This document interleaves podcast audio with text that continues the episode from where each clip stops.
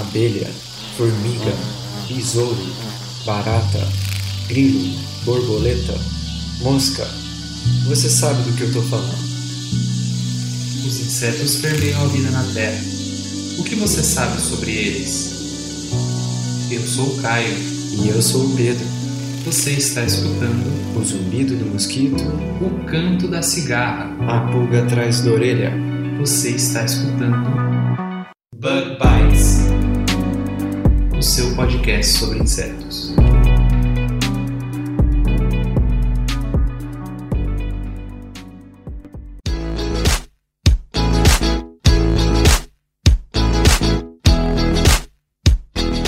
Olá, queridos ouvintes do Bug Bites Podcast. Não sei se vocês se lembram de mim, nem que a gente existe depois de um longo período aí de recesso. Estamos de volta com os nossos episódios e eu gostaria de antemão me desculpar com vocês em nome de toda a equipe por essa ausência. Esse ano um tanto quanto conturbado, mas o importante é que a gente está de volta, trazendo aí novidades entomológicas de primeira mão. E esse episódio tá, como todos os outros, recheado de boas coisas. E sem demorar muito mais, eu já vou partir pro que interessa. Então, sem demorar muito, eu vou dar as boas-vindas já pro nosso convidado de honra, o João Rafael Silva Soares. Eu vou deixar que ele se apresente porque fica melhor, né? João, seja bem-vindo ao Bug Bites Podcast. É uma honra ter você aqui com a gente.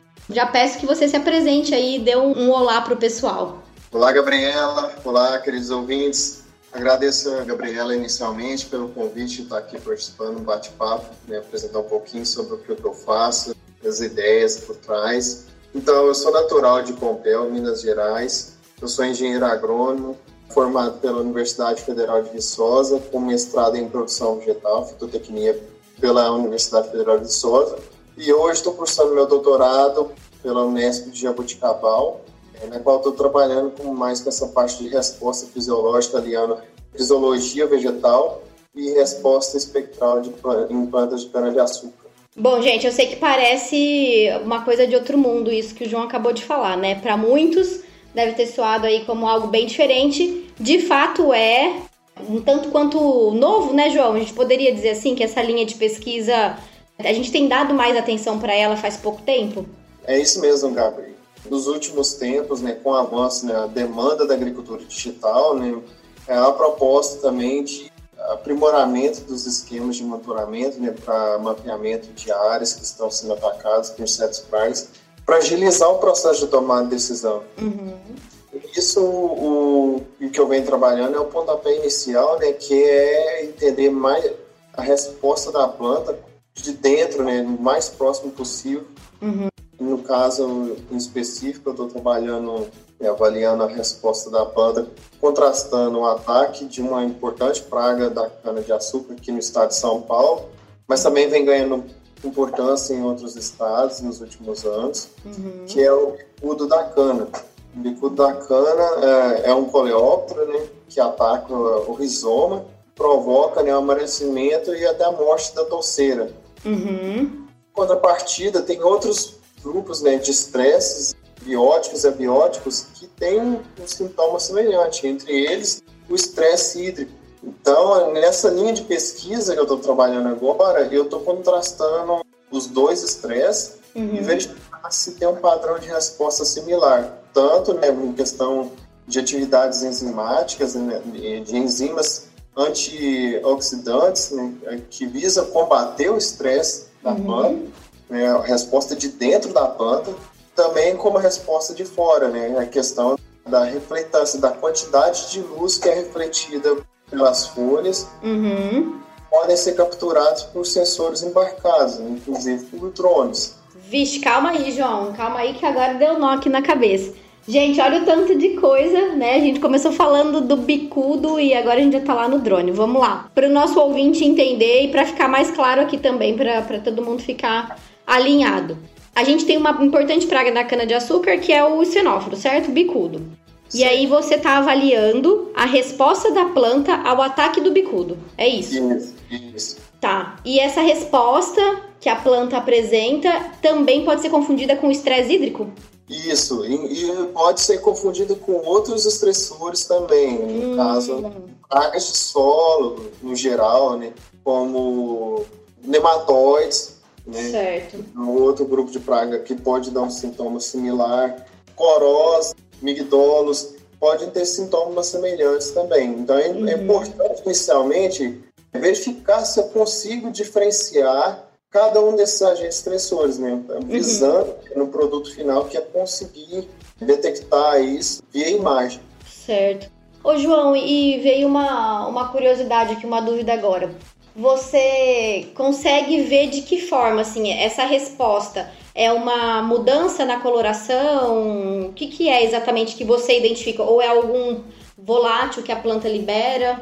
Pode ser das duas formas, Gabriela. Uhum. Existem alguns aparelhos eletrônicos hoje, né, que são chamados de e-nose, que tem essa capacidade né, de capturar os voláteis emitidos pelas plantas, com base na composição desses voláteis, tentar descobrir também o agente estressor. Uhum. Mas o que eu trabalho em si pode se manifestar visualmente, né? A Posta espectral da planta, ela pode se manifestar na região do visível, né? Uhum. Ou seja, compreendida entre a região do vermelho, do azul e do verde, né? o que nós humanos conseguimos enxergar, mas também tem uma região muito importante que nós não conseguimos enxergar, que é do, do infravermelho próximo. E através desses sensores, eles conseguem enxergar isso. Uhum. E é justamente nessa região que a planta que mais manifesta essa resposta. Entendi. Tá, meu Deus, é muito legal, né? E assim, você comentou anteriormente a respeito da identificação, da possibilidade de, de identificação em sensores embarcados. Isso pode acelerar muito, né, o, o processo de, de manejo do canavial como um todo. Sim, com certeza. Mas a questão hoje, como eu falei, no canavial, como assim como qualquer outra cultura, existe mais de 50 fatores que influenciam a produtividade. Ou seja, no, no agroecossistema tem vários fatores que interferem. Uhum. Então, além da imagem, além dessa resposta espectral, nós precisamos de outras fontes de informação Uhum. para aumentar a acurácia de detecção para a tomada de decisão final do produtor. Certo. Ô, João, eu tô achando super interessante seu trabalho. Então, assim, você tá fazendo todo esse processo de identificação. Imagino que talvez tenham colegas, né, trabalhando mais ou menos na mesma área, tentando identificar ali alguns outros pontos. Mas eu gostaria que você contasse pra gente como é que, que é o seu trabalho em si, né? O que, que você tá fazendo na prática, você instala algum sensor, você está fazendo alguma avaliação fisiológica da planta, você faz ensaios em laboratório, em campo, como é que é a execução mesmo da sua tese? Bom, inicialmente eu faço em condições mais controladas, né? sempre em casa de vegetação. Eu estou tentando isolar os máximos, os outros fatores de interferência. Né? Então eu quero ter o máximo possível a resposta pura da planta para estresse hídrico e plantas sob estresse hídrico e plantas atacadas pelo bicudo. Certo. Então, eu estou conduzindo experimento em casa de vegetação, né, em plantas em vaso, inicialmente, Uhum. e eu faço mensurações com um sensor fisiológico, né, é chamado IRGA, né, que é Uhum. infravermelho, né, para verificar trocas gasosas, né, questão da fotossíntese líquida, né, a capacidade da planta fazer fotossíntese, né, contância estomática. Então, eu tenho um aparelho para fazer essas mensurações. Certo. E tem um outro sensor que é para verificar a aquisição das imagens, né, para verificação do padrão da reflectância, que é um sensor hiperespectral. Então, no espectro eletromagnético, ele pega regiões ali, como, eu falei, na região do visível, né, entre 400 e 500 nanômetros, né, e vai até quase mil nanômetros. Então ele tem essa capacidade de capturar né, a resposta da planta nesse intervalo. Certo. E Legal. além disso, eu vou fazer também, extrair umas folhas né, das plantas, fazer extrato para verificação de- dos níveis de prolina, né, que é um importante aminoácido que está relacionado ao estresse, Aham. atividade de algumas enzimas, né? por exemplo, a ascorbato peroxidase e a SOD, né? superóxido dismutase. Certo. Trava-língua, né? É impossível a gente conseguir falar isso sem trabalhar. Brincadeira, mas são importantes substâncias, né, que as plantas liberam em, em condição de estresse como um todo, é isso mesmo, né? Isso, isso, para visar combater aquele estresse. Uhum. Legal. Bom, eu vou só abrir um parênteses aqui. Os nossos ouvintes aí, a gente tem o pessoal que é do agro, que trabalha com entomologia agrícola, mas a gente também tem um pessoal que é mais da entomologia básica ali, a taxonomia, e temos muita gente da biologia. Então, acho que seria interessante, talvez a gente fez uma inversão aí, mas só para você contextualizar para os nossos ouvintes, por favor, João, o que, que o bicudo causa? Como é que ele ataca a planta e para eles entenderem qual que é esse contexto e a gravidade também dessa praga que a gente tem no campo? Bom, o bicudo da cana ele ataca a região ali próximo ao solo, né, que a gente chama rizoma. Uhum. E a fêmea deposita os ovos e após a eclosão das larvas, elas consomem esse tecido e bloqueia, né? Vai bloqueando e o uhum. que, que acontece? Começa a interromper o fluxo né, de água e nutrientes para a parte aérea. Uhum. Então, se a planta é muito nova, ela começa a definhar, ela começa a amarelar, dependendo né, dos, dos sintomas, né, e aliado à questão do nível de água no solo, o perfil pode levar à mortalidade do perfil. Uhum. Vale ressaltar também que ou vamos dizer assim, a parte mais problemática, a fase mais problemática do inseto é a fase larval, né? E, larval, que está ali escondida dentro dos rizomas e, enfim, é bem complicado o manejo dessa praga, né? Muito complicado. Falou que vai trabalhar com praga de solo, é outro sistema, tem que pensar um pouquinho fora da caixa. É, isso é verdade. Mas, pelo que eu tô vendo, a gente tem boas expectativas aí, junto com o seu trabalho e de outros colegas, né? Isso é sim, é muito sim. bom. É, e dando um pontapé inicial para esse, nesse projeto, é muito legal porque a forma que é feito o monitoramento de bicudo hoje é muito trabalhosa. E como é que é? Conta pra gente, ó. O pessoal, né, normalmente os usinas recrutam né, o time profissional que perfura trincheiras, uhum. tira o rizoma, secciona os, os rizomas e faz a contagem dos topos atacados, né? ou seja, aqueles que estão bloqueados uhum. pela larva. Isso em que faz... fase? Em que momento do cultivo da planta? Normalmente logo após a colheita, né? Fase dos 30 dias, 60 dias após a colheita, faz esse tipo de levantamento populacional. Uhum. Legal. Bom, então a gente já conseguiu entender a importância da praga, o que, que você está desenvolvendo e nesse contexto todo, qual é o momento? Você está em, em, que ano do, do, doutorado? Qual que é o momento agora do, do seu trabalho? Eu estou no meu segundo ano de doutorado. Eu estou fazendo... Eu, eu, realizei o plantio das plantas. Tive esse, fazendo um acerto metodológico para infestação com as larvas bicudo. Como eu falei, é uma praga muito complicada de trabalhar. Uhum. Até então, existem poucos exemplos de trabalhos que levam em consideração bicudo em experimentos mais controlados. A maioria dos trabalhos são feitos em campo, a nível de campo. Uhum. Ô, João, e como é que você pegou essas larvas no, é, a campo e, e trouxe para a casa de vegetação? O que, que, você fez? Eu coletei os adultos em campo, né, através de iscas. Uhum. Estou trazendo para o laboratório. Aí eu tento fazer uma criação, né, a, a princípio. Uhum coloco um pedaço de cana partido ao meio para esses adultos fazerem a postura. Certo. Aí eu tiro os ovos, né, faço um furo artificial no como da base do como das plantas, inoculo o ovo. Hum, e a partir daí a larva eclode, né, uhum. e inicia o ciclo. É bem trabalhoso, né? Então você tem que, na verdade, criar o inseto para conseguir iniciar os ensaios, né? Isso, isso. É, na verdade, ainda não, não tem uma criação bem estabelecida, uma forma de, de criação bem desenvolvida para o inseto ainda. Né? É alvo de estudo de, de alguns grupos. Entendi. Bom, então, além de, de, contribuir com a questão da, do manejo, né, da identificação em si, você também, de certa forma, está contribuindo para a melhoria do, do, processo de criação, né?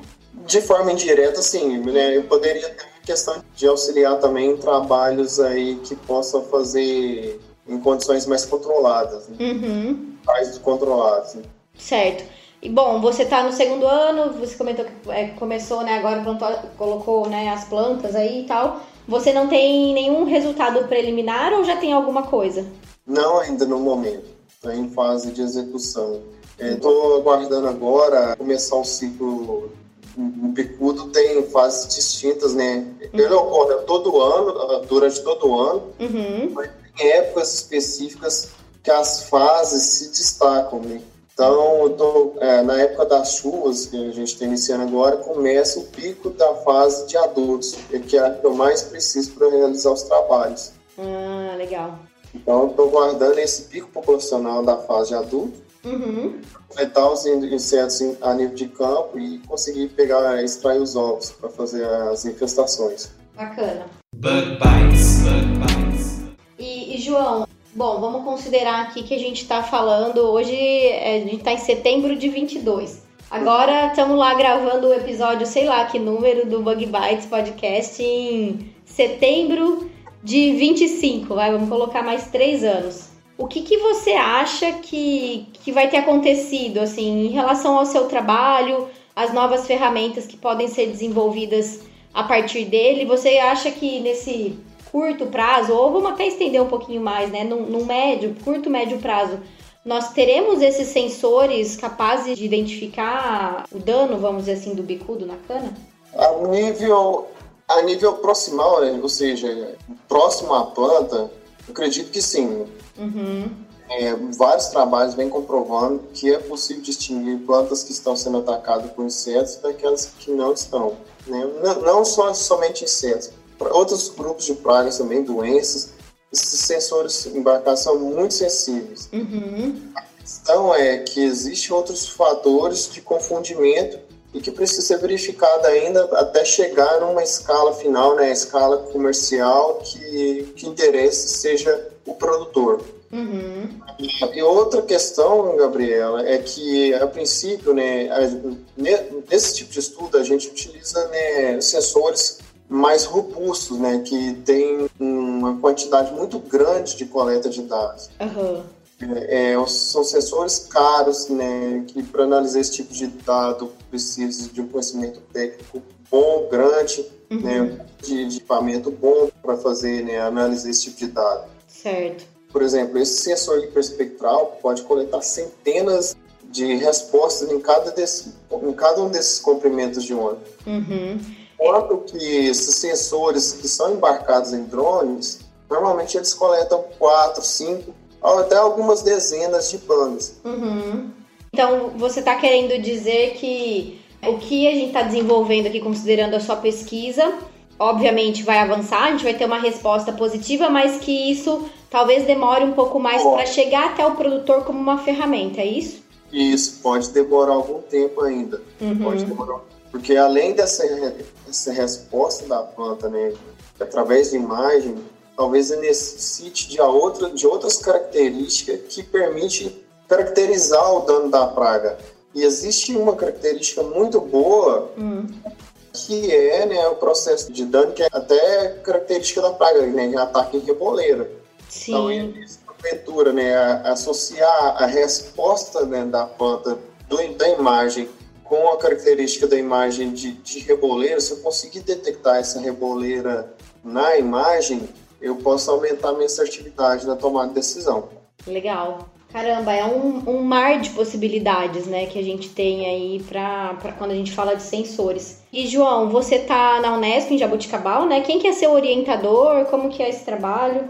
O meu orientador hoje é o professor Daí Aparecido Fernandes, né? Nós trabalhamos, nossa linha de pesquisa é ecologia aplicada. Legal. E tem mais alguém do grupo que está trabalhando nesse mesmo, nessa mesma linha aí de, de bicudo, sensores? Atualmente, nessa linha de sensoramento remoto para detecção de pragas, eu tenho uma colega no, no, mesmo laboratório que trabalhou com contrastando injúrias né, causadas por pela diatreia, né, que é um bloqueador também de caule, uhum. por spodoptera, né, que no caso causa disfória. Então ela também, de forma semelhante, quis distinguir se né, você consegue diferenciar desfolha, né, a injúria por desfolha, é a injúria por broqueamento, utilizando como organismo, né, como modelo milho. Legal, interessante. Bom, você comentou que uma, não sei se a, a mais ou mais uma das coisas que de certa forma atrapalham ou dão um pouco de trabalho é a quantidade de processos ou enfim de acontecimentos que podem interferir na resposta da planta, né? Você usou um termo que eu não estou me lembrando agora, que causa um confundimento no, na avaliação, é isso, né?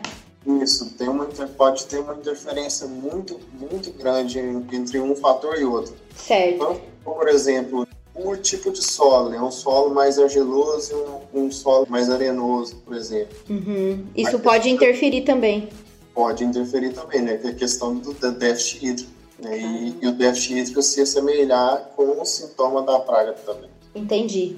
Tá, isso aí são, são fatores, são dificuldades, vamos dizer assim, inerentes ao processo de desenvolvimento. A gente tem que isso. encontrar isso. respostas. Que se precisam ser vencidas nos próximos anos para uhum. utilizar, né, de certa forma, utilizar a ferramenta como um processo que faz parte ali, um cotidiano, né, uma, uma é, rotina ali. É.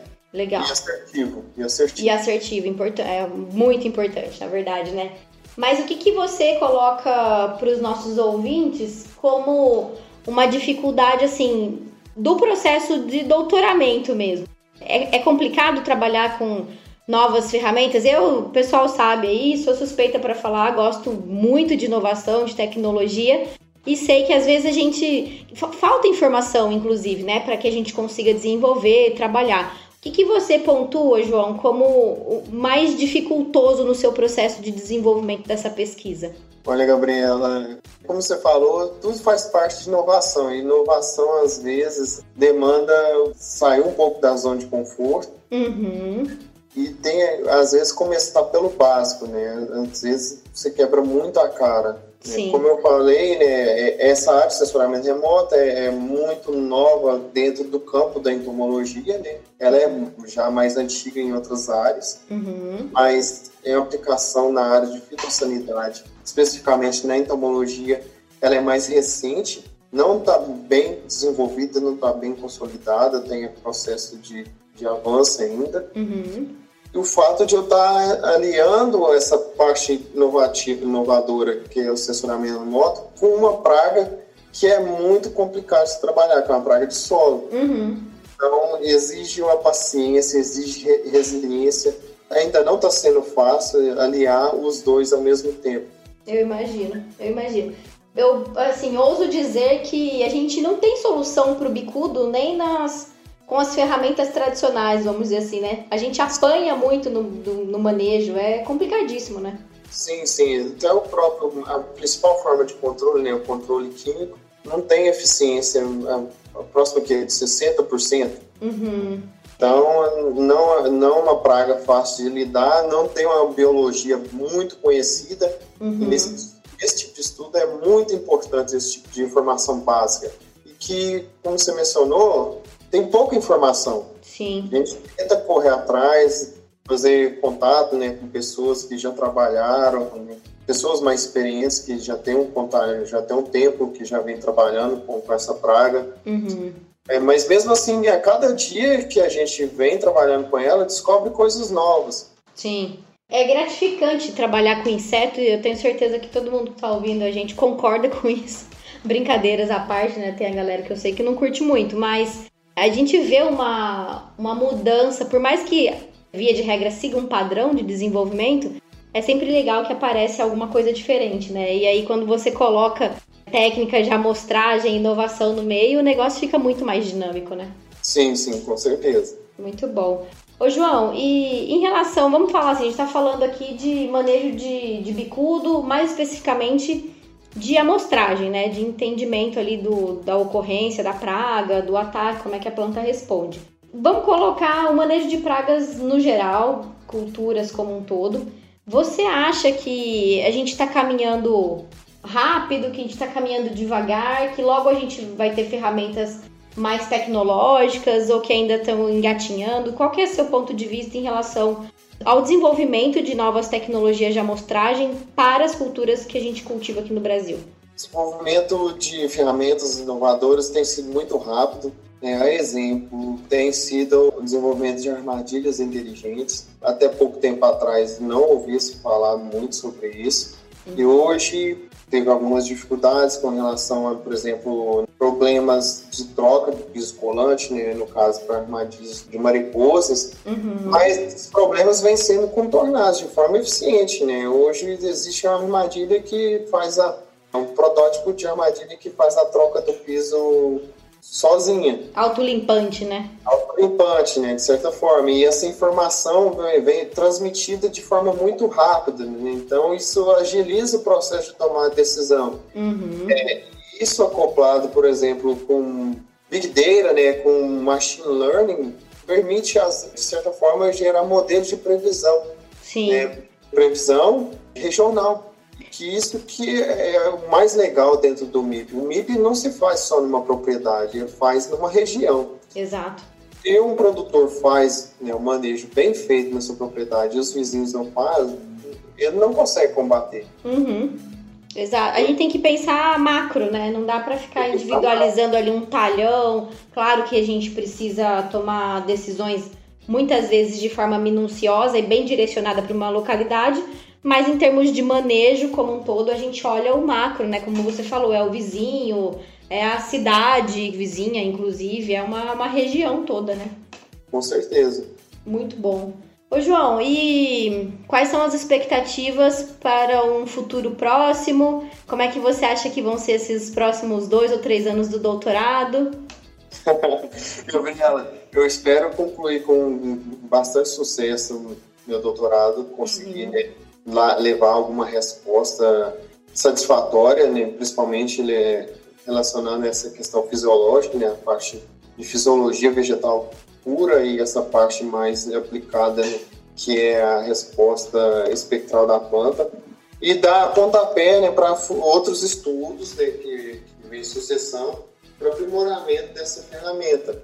E pretendo continuar nessa área digital principalmente na parte do monitoramento, que eu acho que a gente deve dar bastante enfoque para o manejo de pragas hoje, né? que ainda continua sendo um gargalo muito grande dentro do programa de manejo de pragas. Com certeza.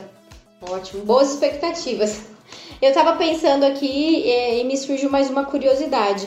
Você desenvolve o trabalho em parceria com alguma empresa privada ou 100% via universidade? Como é que, que funciona esse desenvolvimento? Gabriela, até o momento não temos nenhuma parceria com, com empresa privada. Uhum. É, nós temos uma parceria com outra unidade da Unesp, que é de Presidente Prudente. Certo. Né? O pessoal, o Departamento de Engenharia Cartográfica. Legal. Muito bom. Fica então aí uma oportunidade, de repente, né? Vai que tem alguém ouvindo a gente aí de alguma empresa que queira fazer alguma parceria. Olha, eu já colocando parceiros no trabalho dos outros, né? Com certeza, estamos abertos. Maravilha. Então, gente, ó, quem tá ouvindo aí das empresas particulares, privadas que tem interesse em desenvolver é, a questão do, do monitoramento para bicudo, tá aí o João. Depois, já já, a gente vai partir para o final do nosso episódio, ele vai deixar os contatos dele. Bug Bites, Bug Bites. Muito bom. Ô, João, e já como eu comentei, né, partindo aqui para o final da nosso, do nosso bate-papo, que por sinal passou super rápido, né? É, eu queria que você deixasse um, uma mensagem de incentivo ou desincentivo. Brincadeira, espero que seja incentivo para a turma que está aí fazendo é, um mestrado, um doutorado, ou mesmo a galera da graduação, mas que está trabalhando com inovação, né? Como você disse, anteriormente é, é importante que tenha resiliência e tal. Deixa um, um recado geralzão aí para a turma. Sendo sincero, eu acho que o ponto inicial é tem que ter paciência. Se não tiver paciência, não vai. Se a não pessoa vai. quer o resultado logo de cara. É, eu acho que, que nesse ponto é importante entender que é o início de tudo, né? Então que a gente não vai ter uma solução completa em pouco tempo, em quatro anos. Não, então é, é o começo de uma tecnologia que está sendo desenvolvida, né? Justamente, é o que eu falei. Para desenvolver uma ferramenta dessa, tem que primeiro olhar em escala micro. Uhum. Mais controladas e depois você vai ampliando o negócio. Sim, não adianta. Não adianta achar que descobriu a, a roda, né, em, enfim, em pouco tempo. O meu recado para aqueles que vêm trabalhando com a parte de inovação e com coisas mais complexas é que tenha persistência, pessoal. É resiliência, é compreender que pode dar errado, demanda você estudar. Às vezes não, você não consegue informações completas, como no caso do bicudo, mas às vezes procura por informações, vamos supor, de primos, né? Igual eu baseei muito em outra praga importante, só que na bananeira, coleóptero também, que ataca o rizoma da bananeira. O comportamento é muito parecido com o do bicudo. Eu estudei muito sobre essa praga específica da bananeira e correlacionei com o comportamento do bicudo. Então eu falo, o que eu tenho para dizer é isso, muita paciência, o processo, né, o, o aprendizado no início bastante doloroso, mas que pode trazer grandes recompensas no final. Sim, eu falo, enquanto você estava falando, estava pensando aqui, né? Hoje, um pouco mais distante da, da sala de aula, mas até um ano e meio, dois anos atrás, tinha ali os orientados e tal, e aí sempre tentando um certo grau de inovação nos projetos.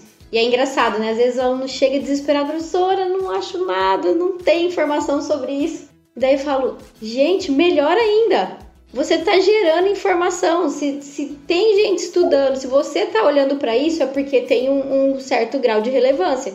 Então, ó, você pode ser referência nisso aí, né? E eu acho que é isso trabalhar com inovação. Você, a gente tem que ter o entendimento e a paciência, como você disse, de entender que, que nós estamos é, começando a gerar informações sobre aquele tópico, né? Isso é, é legal pra caramba. Com certeza. E que os próximos, né, podem já chegando, pode chegar a trabalhar e já sabendo desses percalços já, né, e aprimorar, que seja metodologia, né, ou até mesmo a parte do processamento, igual nesses casos, uhum. tá, Exatamente. Maravilha. João, passou super rápido o nosso bate-papo, eu gostei muito. Quero já agradecer, né, a sua, o seu aceite aqui em gravar com a gente. É, esse combinado teve há pouco tempo o Congresso Brasileiro de Entomologia, né? E, e, a gente se encontrou lá no Congresso. E conversando com a turma, eu falei, gente, vou, vou chamar vocês pra gente gravar uns episódios aí do Bug Bites pra contar, porque é bacana, né? É, dividir essas experiências. Então, muito obrigada mesmo por ter aceito participar aqui com a gente. Não tenho dúvidas de que a turma, os ouvintes aí vão gostar muito do episódio, porque é um tema extremamente relevante e importante, futurístico, eu vou dizer.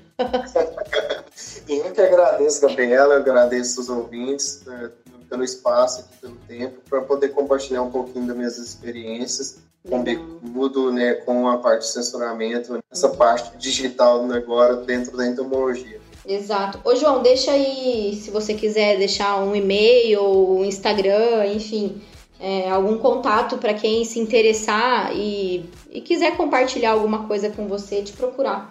Claro, o meu e-mail é jrs.soares.unesp.br e meu Instagram é arroba joão, joal, né, sentiu, Pompeu, tudo junto. Certo. João Pompeu. jrs.soares.unesp.br, certo? Isso, certo. Ou então João Pompeu no Instagram. Isso. Ô, João, então você grava aí, ó, quantos seguidores você tem agora e quantos você vai ter depois do episódio e ao ar, porque eu tenho certeza que vai bombar seu Instagram, viu? Opa! Muito bom. Queridos ouvintes, então foi um prazer estar aqui com vocês, retornar às nossas atividades. Nós estamos preparando muitas coisas novas para vocês. Fiquem ligados. Muito obrigada por não ter nos abandonado nesse tempo aí que a gente ficou um pouco ausente. E tenho a certeza de que nós sentimos muito a falta de vocês, tá? Mas o que importa, como eu disse no início, é que estamos de volta e a gente tem muita coisa boa para trazer. João, mais uma vez, obrigada, um grande abraço. Pessoal, até a próxima. Obrigado, pessoal. Abraço. Bug Bites. Bug Bites. Esse episódio também é patrocinado, claro, pelos nossos padrinhos e madrinhas daqui do Bug Bites. Você sabia que quem é padrinho e madrinha do Bug Bites faz parte do nosso grupo especial do WhatsApp onde a gente envia toda semana qual vai ser o tema do episódio, materiais extras e até quando tem sete, o pessoal pode fazer uma pergunta direto para o entrevistado. Se você tiver interesse de ajudar o Bug Bites aí com algumas pratas, entra aqui no link que a gente colocou na descrição desse episódio. Valeu!